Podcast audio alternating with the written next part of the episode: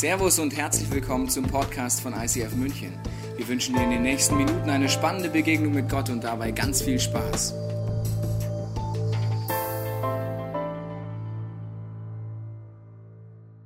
Erster Advent, die Weihnachtszeit beginnt. Super, dass ihr hier seid im ISF München. Ich begrüße euch. Ich finde es super, dass ihr da seid. Ich habe richtig was vor heute. Ich freue mich selber hier zu sein. Ich freue mich, dass in den Locations Leute dabei sind, in Augsburg, in Altstadt und in der besten Church ever, Freising, muss ich sagen. Ja, auf jeden Fall. Ähm, auch wenn du zu Hause sitzt, im Podcast, ja, herzlich willkommen. Ihr dürft alle gerne auch mal in Freising vorbeischauen. Ist super. Wirklich, ähm, ich bin gespannt, wie Jesus dir heute begegnet, ob du ihn kennst, noch gar nicht kennst, schon lange mit ihm unterwegs bist, irgendwie hier reingestolpert bist. Ich glaube, Jesus hat was vor heute und bin gespannt, wie das für dich aussehen kann. Ich heiße ja Markus Kalb, habt ihr schon gehört und ähm, für alle, die so mitfühlende Menschen sind, die haben dann immer gleich Mitleid, wenn sie meinen Namen hören, weil, also nicht wegen Markus, sondern es ist kein ganz einfacher Nachname. Ich freue mich, dass meine Frau den Namen angenommen hat und nicht ihr behalten hat. Ja, das, ist, das muss Liebe sein. Weil ihr könnt euch ja vorstellen, ihr wisst ja, was man mit so einem Namen so alles machen kann. Und ich habe als Teenager oder auch schon in der Grundschule und Teenager immer sehr dafür gekämpft, dass ich keinen Spitznamen kriege. Oh, ja, weil äh, Spitznamen sind so eine Sache. Äh, mein, ich hatte einen älteren Bruder, der hieß immer Kalbi. Das war der. Ich komme aus Württemberg und die Schwaben, die machen sich ziemlich leicht. Die machen dann alles immer ein E dran. Gibt es Schwaben hier? Die sind ja überall auf der Welt. Ja, natürlich. Ja.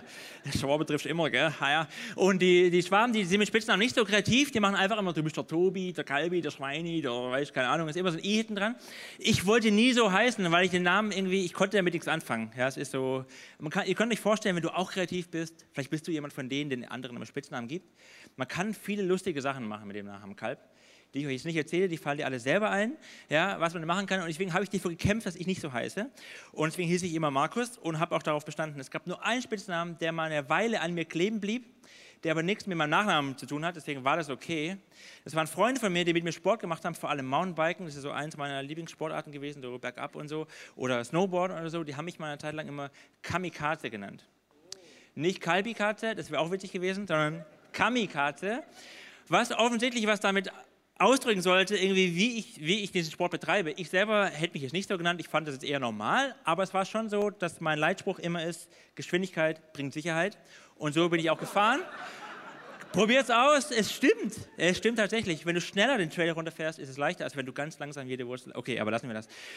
Kamikaze ist ein Spitznamen, so wie Leute mich erlebt haben, und gedacht haben, dieser Name passt. Deswegen haben ein paar Leute, so eben die mit mir Sport gemacht haben, mich so genannt, fanden das witzig.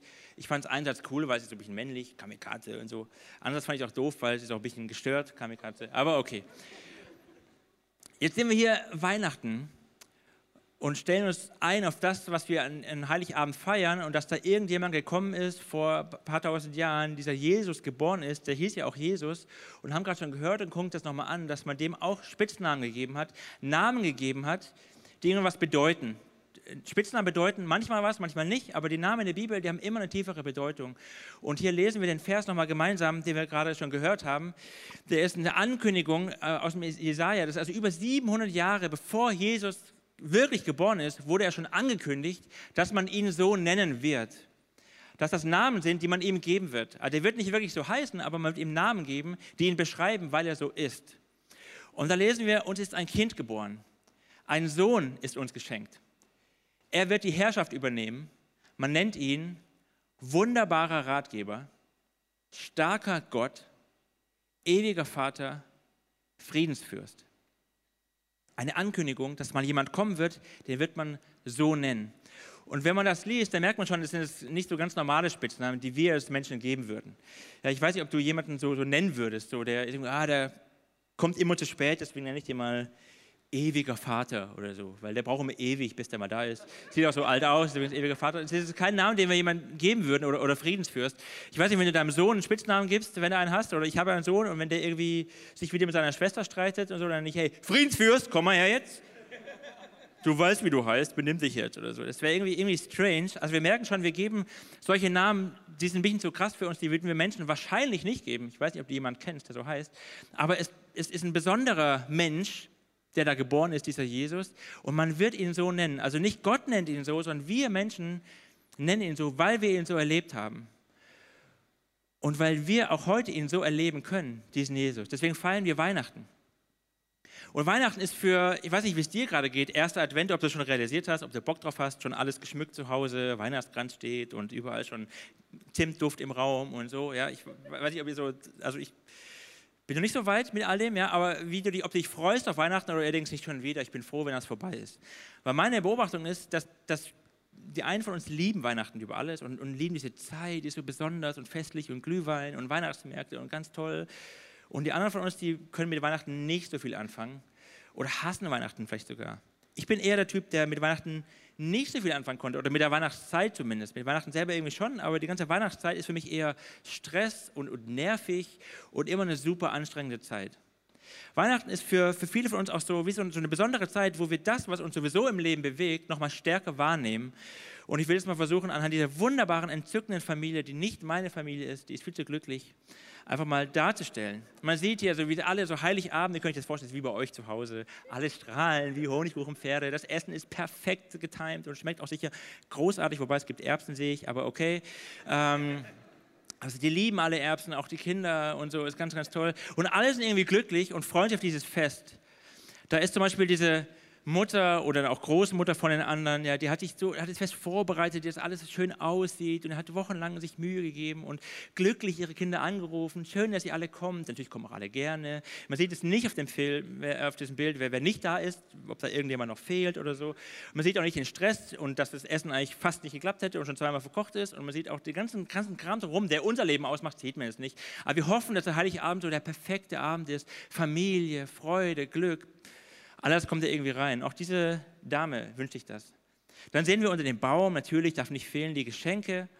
Und viele freuen sich drauf. Ach, meine Kinder sind jetzt schon komplett aus dem Häuschen und wünschen sich jeden Tag was Neues, was sie noch auf den Wunschzettel schreiben und so. Wir, die wir schon ein bisschen älter sind, ich weiß nicht, wie es dir damit geht, ob du dich auch schon auf deine Geschenke freust oder es ganz schwer ist, dir überhaupt noch was zu schenken, weil du hast ja schon alles und überhaupt. Aber wir, an Weihnachten denken wir auch darüber nach, wie es uns geht mit, mit, mit den Dingen, die wir haben, mit der Versorgung. Schaffen wir das nächste Jahr finanziell? Kommst du über die Runden? Kannst du dir das überhaupt leisten, was du dir wünschst oder was deine Familie sich wünscht? Willst du dir das überhaupt leisten? Also Geschenke bringen uns auch an den Punkt, dass wir darüber nachdenken, nochmal stärker als vielleicht sonst im Leben. Dann haben wir die beiden Jungs hier, den Vater und den Sohn, die beide nicht mehr so ganz frisch sind, aber ich nehme an, das ist der Sohn, der da steht und strahlt. Und ähm, wir sehen es nicht. Guck mal, wie glücklich die da sind und essen und so. Männer lieben ja Essen, wissen wir. Aber man sieht jetzt nicht, ob die vielleicht zwischen Weihnachten und Weihnachten nie miteinander geredet haben oder nur mal so ganz kurz und wie die Beziehung überhaupt ist, ob die nur noch über die Mutter reden oder über die Kinder reden. Das sieht man alles nicht. Und auch in unserem Leben sieht man das nicht so, aber an Weihnachten kommt das ein bisschen raus. Weil Heiligabend, keiner will alleine sein an Heiligabend. Keiner will alleine vor diesem Weihnachtsbaum sitzen, wenn man, sich, äh, wenn man einen überhaupt hinstellt und Fernsehen gucken. Da wünscht man sich im Kreis seiner Familie zu sein, seiner Lieben zu sein. Und deswegen finde ich diese Serie so toll, die wir jetzt haben, dass wir uns diesen Jesus, der da um, um den er geht bei Weihnachten, angucken können, mit den Namen, die man ihm gibt, weil man ihn genauso erleben kann. Und heute ist die Frage, wie du, wie ich, wie wir ihn erleben können als wunderbar und als Ratgeber. Können wir ihn so erleben, dass er wunderbar und dass er ein Ratgeber ist in unserem Leben? Weil so wird er ja genannt, ein wunderbarer Ratgeber. Und deswegen wollen wir genau da ein eintauchen und überlegen, was heißt das denn überhaupt? Was ist damit gemeint und was heißt das für mich? Was heißt das für dich, für dein Leben, für diese Vorweihnachtszeit, die du jetzt lebst, in diesem Jahr? Was heißt das für dich? Wunderbar. Das ist in Hebräischer geschrieben und äh, in dem Jesaja-Buch und das Wort dafür ist Pala und kann man unterschiedlich übersetzen. Wunderbar ist die treffende Übersetzung, deswegen haben wir es auch so gelesen, aber du kannst auch unverständlich im Sinne von ich raff es nicht, ja, ungewöhnliches Phänomen, jenseits des menschlichen Verstandes. Das steckt alles drin in diesem Wort Pala und es ist so, es ist nicht einfach nur ein Ratgeber, der mal einen guten Tipp hat, der so, oh, wunderbar, nicht schlecht, sondern der, der ist, der ist über unser Verstand hinaus, der ist über unser Verstehen hinaus, über das, wie du überhaupt es erwarten würdest, dass dieser Ratgeber ist, dieser Jesus ist, der ist, der ist größer, der sprengt mein und dein Vorstellungsvermögen. Wunderbar. Das ist dieser Jesus, so wird er genannt, der geboren ist vor 2000 Jahren und den wir feiern an Weihnachten. Und ich weiß nicht, wie es dir damit geht, wenn du das hörst. Brauchst du so einen wunderbaren? Was ist denn deine Herausforderung gerade? Vielleicht sitzt du gerade hier und du weißt, ich brauche wirklich jemanden, der ein Wunder tut. Das heißt finanziell in meinem Leben. sei es in den Beziehungen, in denen du lebst, wo du merkst, die sind nicht so, wie du das eigentlich erhofft hast und du weißt nicht, wie du da rauskommst. Sei es in gesundheitlichen Nöten, die du hast, dass du irgendwie eine Diagnose hast oder eine Krankheit oder, oder irgendwelche Schwierigkeiten, Schmerzen und du merkst, du bräuchtest eigentlich jemanden, der ein Wunder tut. Und dann hören wir jetzt von jemandem, der den Namen bekommt, wunderbar, der offensichtlich die Menschen so erlebt haben, dass er Wunder tut und dass er das kann. Wenn wir die Bibel aufschlagen, und es sind ganz, ganz viele verschiedene Bücher, die, die auf diesen Jesus hinweisen oder von diesem Jesus beschreiben, dann finden wir ganz viele Beschreibungen über ihn, wo er wirklich wunderbar gewesen ist. Das fängt schon an, wie er auf die Erde gekommen ist. Wir lesen, dass er von einer Jungfrau geboren ist. Für uns kann ich jetzt nicht vertiefen, aber ich, wir können es einfach, das ist auf jeden Fall unverständlich. Das ist über unser Verstand hinaus. Das ist nichts, wie wir, das, wir wissen, wie das läuft. Wir haben alle aufgepasst im Unterricht. Ja. Wir wissen, das ist nicht der normale Weg. Das ist irgendwie anders. So wird er angekündigt. Und so wird es beschrieben, dass er so gewesen ist. Dann lesen wir, wie, der, wie er erwachsen wird und wie er anfängt zu predigen. Und auch die Leute, die ihm zuhören, sagen, boah, der redet nicht wie normale Menschen, der redet irgendwie anders, mit einer wunderbaren, kraftvollen Autorität. Dann tut er Wunder und beweist auch noch, dass er eine Autorität hat, indem er Menschen heilt, tatsächlich eingreift. Blinde können hinterher sehen und alle können es merken, dass die Blinden hinterher sehen können. Dass er sogar Tote auferweckt. Eine krasse Geschichte, die können wir uns nicht vorstellen. Und dass er am Ende sogar selber den Tod besiegt und die Bibel sehr ausführlich beschreibt und das, dem muss man sich erstmal stellen, weil das so krass belegt ist, dass du gar nicht dem ausweichen kannst, wenn du dich dem ehrlich stellst, dass er sagt, ich bin nicht tot geblieben, sondern ich habe für dich und für mich den Tod besiegt. Das ist wirklich, wirklich wunderbar. Die Frage ist, ob wir ihn so erleben, ob wir ihn überhaupt so erleben wollen, ob wir es zulassen, dass wir sagen, okay, Jesus, ich kenne dich oder Jesus, ich kenne dich nicht oder Jesus, ich glaube dich zu kennen und darf Jesus sich in deinem Leben als, als wunderbar erweisen. Das hat ja was mit einer Beziehung zu tun. Vertraue ich dir, Jesus, genug, dass ich sage, okay, ich halte dir jetzt mal mein Problem hin und frage dich, was du dazu denkst und ob du eingreifst. Willst du das? Brauchst du das? Sehnst du dich vielleicht sogar nach diesem wunderbaren Jesus, dass er das tut? Du weißt, was das für eine Frage ist bei dir in deinem Herzen gerade, wo du merkst, da könntest du ein Wunder gebrauchen. Und Menschen haben ihn so erlebt und wir können auch heute noch so erleben. Auch Menschen heute erleben Jesus als wunderbar. Ich war schon dabei im Gebet, in einer Small Group mit ein paar Männern, wo wir gebetet haben dafür, dass jemand das Knie, dass ein Meniskus kaputt war und Arthrose irgendwie. Wir haben gebetet und er hat gemerkt, wie da was passiert und er konnte, das war hinterher wieder gesund und er konnte Sport machen. Was er nicht konnte, es war geschwollen, hinterher war es nicht mehr geschwollen. Ich war dabei, ich habe es gesehen. Nicht, dass es immer passiert, ich habe auch schon für viele Knie gebetet, dass nichts passiert. Aber Gott kann das. Nicht, dass er muss, aber Gott kann das. Und willst du ihm deine Nöte hinhalten und einfach mal fragen, ob er will? Ob er will. Wie sollst du den richtigen Partner finden? Wie sollst du den richtigen Job finden? Was sollst du studieren? Was, was, wie sollst du diese Beziehungsprobleme lösen? Wir haben viele Fragen, wo wir vielleicht Wunder brauchen, wo er reinkommt. Und manchmal brauchen wir ein Wunder, aber manchmal brauchen wir auch diesen Ratgeber. Und auch das Wort, wo wir uns genau angucken, was da steht, was denn dieser Ratgeber ist, was damit gemeint ist. Das ist das Wort Jas.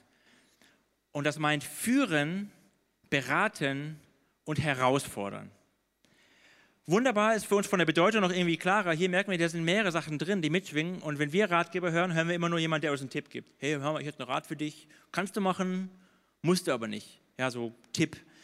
Hier merken wir, das ist irgendwie stärker. Das ist führen, das ist beraten, das ist aber auch herausfordern. Und die Menschen haben mit Jesus so erlebt, dass jemand, der klar sagt, das ist die Richtung, der auch hilft, dass wir diese Richtung sehen, der uns dabei berät und deshalb auch herausfordert in unserer Lebenssituation. Ein wunderbarer Herausforderer, Führer, der uns hilft, den richtigen Weg zu sehen und zu finden. Und auch den brauchen wir. Und wir merken schon, wenn wir uns das ein bisschen darüber nachdenken, dass das was anderes ist als Informationen. Jesus ist nicht jemand, der uns einfach Wissen gibt. Und wir leben in einer krassen Zeit, wo wir genug Wissen haben. Ja, du holst dein Handy raus und sagst, hallo Siri, wo gibt es das nächste Restaurant? Ja, also du kriegst, du kriegst alle Informationen sofort, die du haben willst. Oder machst deinen Computer an und googelst, was immer für eine Frage du hast, kannst du googeln, findest du eine Antwort. Das ist nicht immer eine gute Idee zu googeln, weil du findest alle möglichen interessanten Antworten.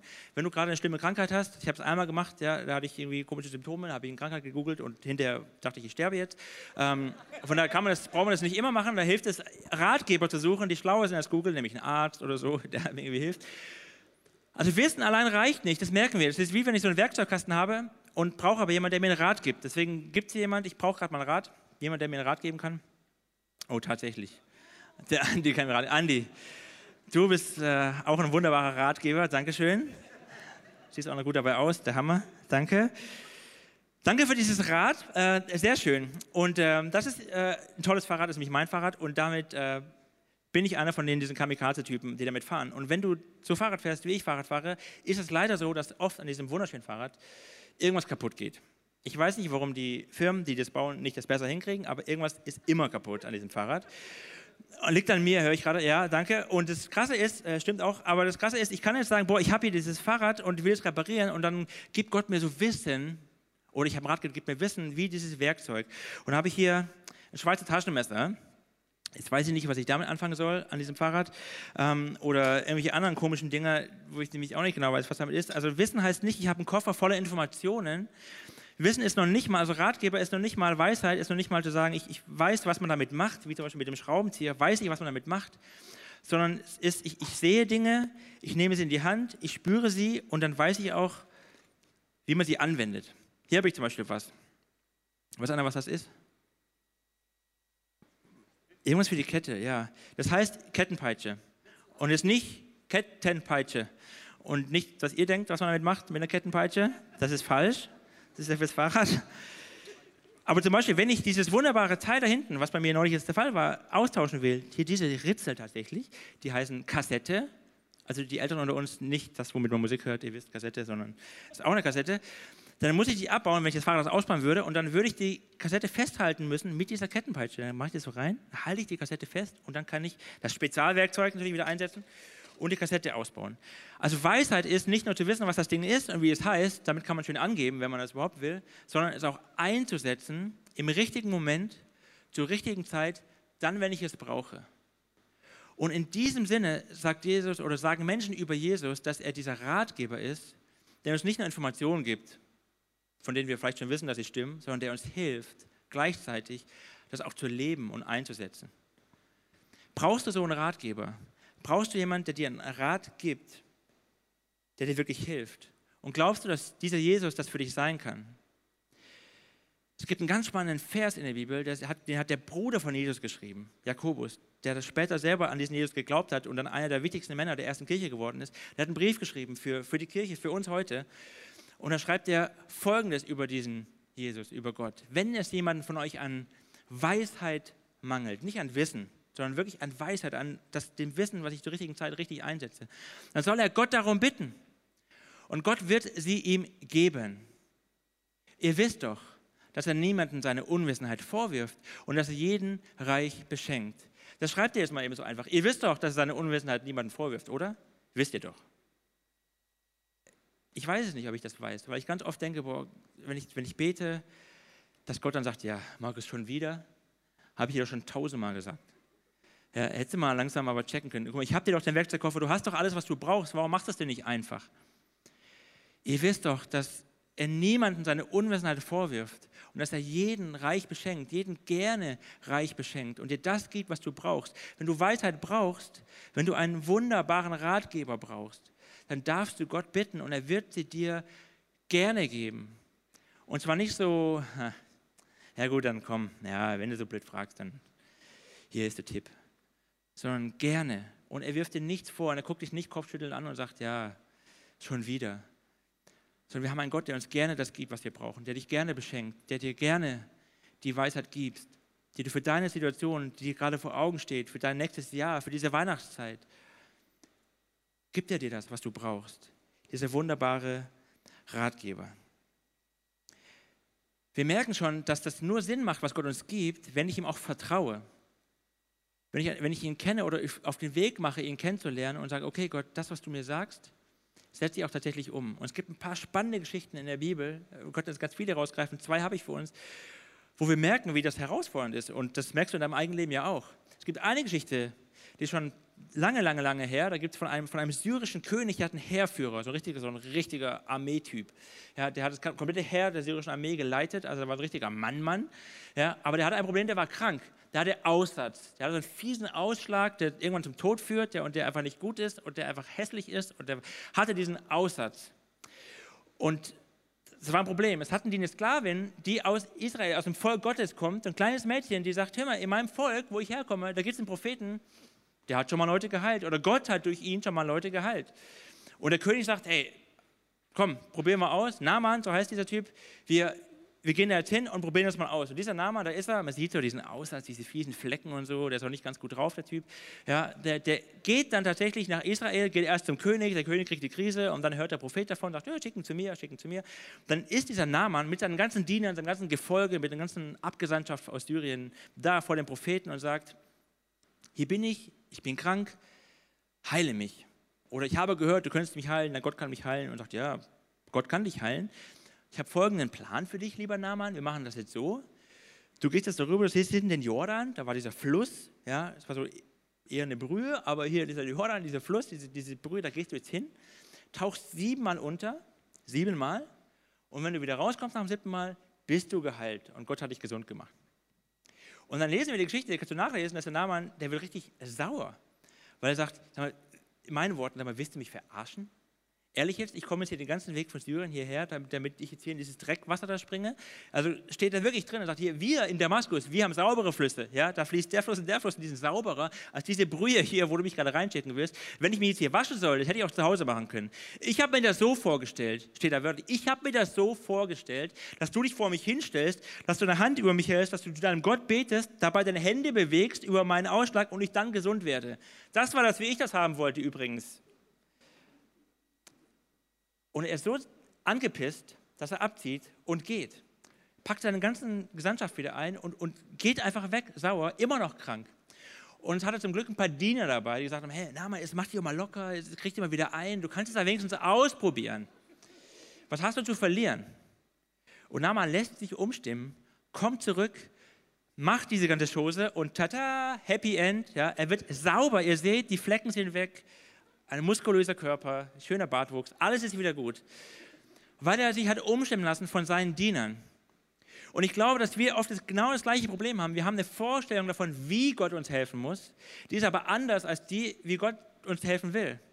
Und ich glaube, dass Gott auch das extra so gemacht hat durch diesen Propheten, weil er will testen. Vertraust du mir wirklich oder willst du nur deine eigene Vorstellung jetzt hier haben? In diesem Sinne ist Gott ein Berater, der uns aber auch herausfordert und er sagt, das ist der Weg. So kann ich dich heilen und so will ich dich auch gesund machen. Und dann gibt es eine zweite Geschichte im Neuen Testament, die geht ein bisschen anders aus. Das ist auch ein Typ und der sieht so aus. Ein reicher, junger Mann. Das muss ein richtiger Münchner gewesen sein. Ja, reich, jung, gut aussehend. Ja gut, Mann, gibt da Frauen hier, aber okay. Also der Münchner Mann. So, fährt seinen dicken Porsche Cayenne und ist glücklich und ist aber auch noch richtig, richtig fromm, religiös, heilig. Also lebt so, wie es damals sich in der Kultur gehörte, wie, wie jemand, der, der Gott kannte, gelebt hat. Also einer mit hohem Ansehen. Also wenn der irgendwo ankam, dann haben alle, oh, hi, servus, wie geht's denn und so. Also einer mit Ansehen. Und dieser Mann kommt jetzt zu Jesus, diesem wunderbaren Ratgeber und sagt, Herr Jesus, was muss ich tun, wenn ich das Reich Gottes sehen und erleben will. Was muss ich tun, wenn ich Teil des Reich Gottes werden darf, von dem, was du vorhast, Jesus, von dem, was du in Ewigkeit tust und von dem, was du hier auf der Erde tust? Was muss ich tun, wenn ich ein Teil davon sein will? Und Jesus sagt, hey, gute Frage, sehr gute Frage. Ich gebe dir mal einen Rat, ich bin hier mal ein Ratgeber für dich. Mach doch folgendes, halte alle Gebote, die du findest in dem ersten Teil der Bibel, die zehn Gebote, die wir alle auch schon mal gehört haben, du sollst nicht lügen, ja, du sollst über niemanden schlecht reden, du sollst niemandem was wegnehmen, du sollst nicht neidisch sein, ja, vor allem sollst du Gott ehren ja, und sollst seinen Namen ehren, all diese Gebote sollst du halten. Und der Mann, der wird immer größer, wenn Jesus sagt, hey, läuft Jesus, mache ich alles. Ich habe alle Gebote gehalten, ich bin hier der Superfromme, ich bin nicht nur reich, ich bin auch noch gut. Und er sagt, hey, das freut mich dann bleibt nur noch eins, was ich dir noch sagen kann. Geh nach Hause, nimm alles, was du hast, deinen ganzen Besitz, deinen schönen Porsche, deine Villa, dein alles, was du so hast, nimm es, verkaufe es, gib es den Armen, gib das ganze Geld weg und dann kommst du wieder und folgst mir nach. Und der junge Mann sagt, hey, super Idee. Nein. Wir lesen, dass er sagt, also Jesus, äh, warte mal, also, ich fand die Frage war super und ich bin auch fromm und ich, ja, aber das war jetzt nicht das, was ich erwartet habe. Und wir lesen, dass, dass er umdreht und traurig weggeht. Sagt, nee, das, danke Jesus, du bist ein wunderbarer Ratgeber, aber so habe ich mir das jetzt nicht vorgestellt. Das, was du mir vorschlägst, um, um Reich Gottes zu leben, um dich Gott zu erleben, um nah bei dir zu sein, um wahre Fülle zu finden, ist nicht das, wie ich mir das vorstelle. Deswegen kann ich nicht loslassen, was ich habe, weil ich vertraue dir nicht genug, dass das, was du mir anbietest, besser ist als das, was ich gerade habe. Ich freue mich, dass ich jemand vorstellen kann, den Markus, der auch Jesus erlebt hat als jemand in seinem Leben, der ein wunderbarer Ratgeber ist. Mal einen Applaus für den Mann mit dem schönsten Vornamen, Markus. Markus Lutz. Erzähl uns doch mal, wie du Jesus als solchen Ratgeber erlebt hast. Genau. Als ich 15 war, hatte ich die Gelegenheit, in so einem BMW M3 auf der Rennstrecke als Beifahrer äh, mitzufahren. Dann habe ich das erlebt und ich habe gesagt, wow, das ist so ein Auto, das ist genial. Und ich war so 100% überzeugt von Freude am Fahren, dass ich habe gesagt, ich will nur bei BMW, nur in München arbeiten.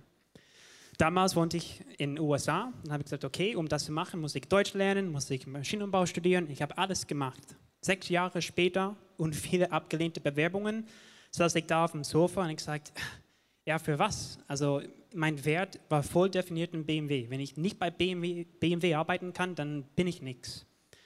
Und dann hatte ich einen wunderbaren Freund, der ist zu mir gekommen und hat gesagt, hey, gebe dir ein bisschen Rat. Ähm, solltest dann vielleicht überlegen, wo deine Prioritäten sind. Ist BMW dein Gott? Ist BMW der Nummer eins oder ist Gott der Nummer eins? Und dann habe ich gesagt, ja, okay, das kann sein, ja, ja. Und er hat mich herausgefordert, setz mal BMW da unten und Gott als Nummer eins. Und wenn du wirklich an Gott glaubst und wirklich ihm vertrauen kannst, dann wird er auch dieses Traum dann verwirklichen und dir das schenken. Das habe ich gemacht. Es war nicht einfach, es hat eine Weile gedauert, aber als ich das gemacht habe und wirklich Gott als Nummer eins, dann gab es gesagt, ja, ich vertraue dir, das, das, das mache ich. Zwei Wochen später hatte ich eine Stelle bei BMW in München. Ähm, so ist es wirklich so, dass wenn, wenn man das wirklich daran glaubt und ihnen vertraut, dann kann er auch deine Träume verwirklichen und das mache ich jetzt hier Tag für Tag. Ich erlebe meinen Traumberuf. Hammer, danke Markus. Danke.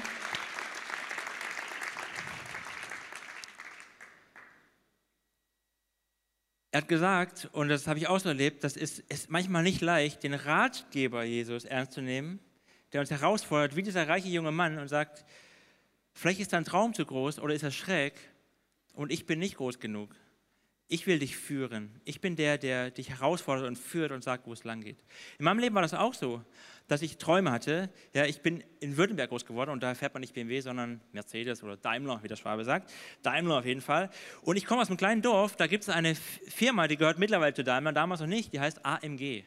Und alle, die Autos kennen, die dürfen jetzt genau, also vergiss so ein M3 da, weißt du, AMG, das sind die sportlichen, die Sportwagen von Mercedes.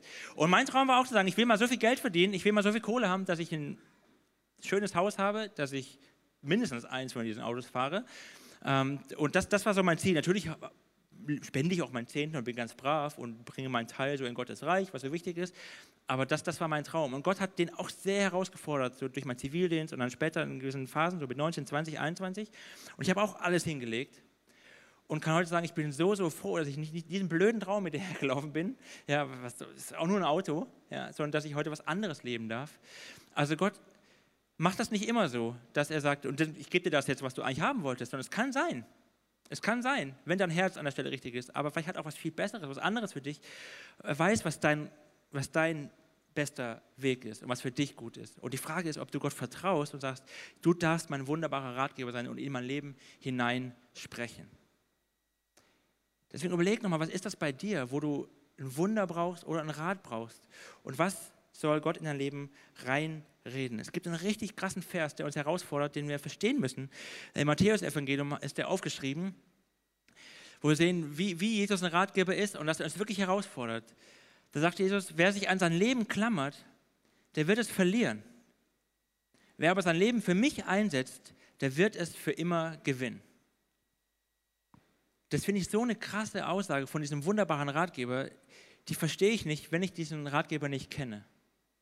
Und die verstehe ich nicht, wenn ich nicht lerne, immer mehr zu vertrauen. Es sind kleine Schritte. Und ich bin da immer noch unterwegs. Und es gibt immer wieder Momente in meinem Herzen, wo ich sehe, ich vertraue dir immer noch nicht, dass es wirklich stimmt. Aber ich habe auch schon große Schritte gemacht, wo ich gesehen habe, dass es lohnt sich, diesem Ratgeber zu vertrauen, weil er eine Perspektive hat, die größer ist als meine Perspektive. Er sieht weiter, als ich sehe. Ich habe hier meinen kleinen Traum von Leben und denke, so ein AMG-Mercedes würde mich glücklich machen. Wir alle wissen, was immer du dir materiell gewünscht hast, sobald du es hast, freust du dich eine Woche und danach denkst du, oh, da gibt es ja was noch Schöneres was noch Neueres. Und wir merken, oh, das Auto wird alt und die Werkstatt und nur die erstmal Tankstelle hat schon keinen Bock mehr. Also es ist wirklich, wir alle wissen, dass die Dinge, die uns nicht wirklich glücklich machen. Und ihr sagt, wenn du das auch weißt, wenn du das verstehst und mir vertraust, dass ich was für dich habe, was dich wirklich glücklich macht, dann wirst du das einsetzen und mir vertrauen, weil Gott eine andere Perspektive hat, weil er wunderbar ist und ein, sein, sein Verständnis unser Verständnis weit übersteigt. Das ist wie zwischen Eltern und Kindern. Ich habe zwei Kinder, die sind gerade, muss ich überlegen, sechs und acht. Er ändert sich ständig, deswegen muss ich aber nachrechnen. Sechs und acht sind die und die, die sind schon schlau, finde ich. Ich bin ja auch stolzer Papa und so. Aber die sind Kinder und die haben einen Verständnishorizont, der ist noch nicht so groß wie meiner. Nicht, weil die nicht so schlau sind, sondern weil die einfach Kinder sind.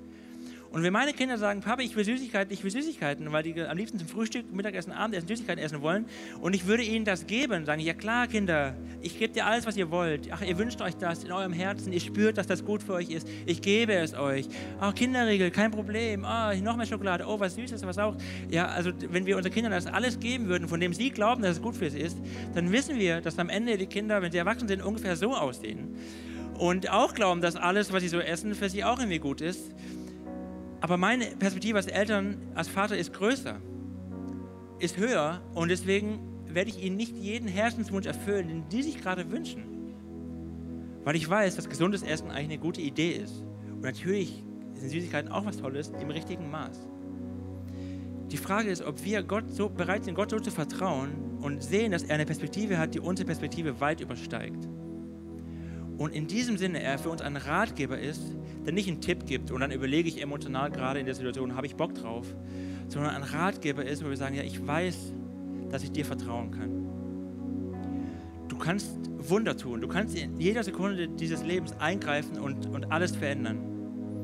Aber du kannst mir auch einen Rat geben, der mich herausfordert. Und wenn ich diesen Schritt gehe, merke ich, dass das, das eigentlich das größere Wunder war, als wenn du sofort eingegriffen hättest ich habe mein ganzes Leben lang, oder nicht mein ganzes Leben lang, aber seit ich so 17, 18 bin, habe ich Rückenschmerzen. Macht nicht so einen Spaß. Und ich hatte eine Zeit, wo ich wirklich Dauerschmerzen hatte, immer. Und da habe ich lange für gebetet, dass Gott mir diese Rückenschmerzen wegnimmt, dass er einfach eingreift. Das war meine Vorstellung. So wie dieser Name, nö, mach so oder mach zuck, zuck und dann auf einmal sind die Schmerzen weg. Und die Schmerzen wurden eher schlimmer, so dass ich irgendwann keinen Sport mehr machen konnte. Oder erst konnte ich keinen Fußball mehr spielen, dann konnte ich nicht mehr joggen, dann konnte ich nicht mehr, ging irgendwie gar nichts mehr, ich konnte nicht mehr spazieren gehen mit meiner Frau durch die Stadt und dann irgendwann konnte ich nicht mehr Fahrrad fahren. Das war eigentlich das Schlimmste. Spazieren in der Stadt ist nicht so schlimm, aber nicht mehr Fahrrad fahren. Wegen meines Rückens. Und dann habe ich, ich habe irgendwann aufgehört zu beten, weil ich nicht mehr dachte, okay Gott, wenn du das willst, dann, dann trage ich das und dann ist das halt so. Aber Freunde von mir haben immer weiter gebetet, weiter geglaubt. Und dann hat Gott was verändert. Ich kann nicht die Geschichte jetzt nicht ganz erzählen, aber hat ein paar Sachen gemacht, die mich haben glauben lassen, dass was möglich ist. Und heute ist das Ergebnis, ich kann wieder Fahrrad fahren seit zwei Jahren, nach sechs Jahren Pause.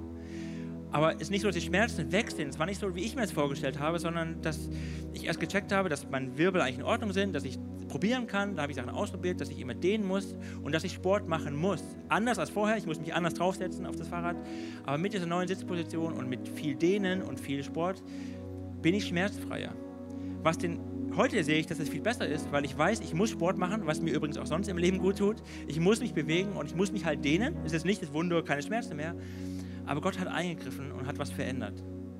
Die Frage ist, was deine Vorstellung ist und was Gott verändern darf, soll, kann und muss. Jesus ist wunderbar. Wo brauchst du ein Wunder in deinem persönlichen Leben? Wo wünschst du dir, dass er eingreift? Beziehungen wieder heilt. Echte Nöte, die vor dir stehen, löst. Jesus ist der, den man Ratgeber nennt. Jemand, der, der nicht einfach nur einen Tipp gibt und sagt, hier, probier doch mal aus, wenn du Lust hast, sondern der, der sagt, ich will dein Leben führen. Ich möchte dich herausfordern.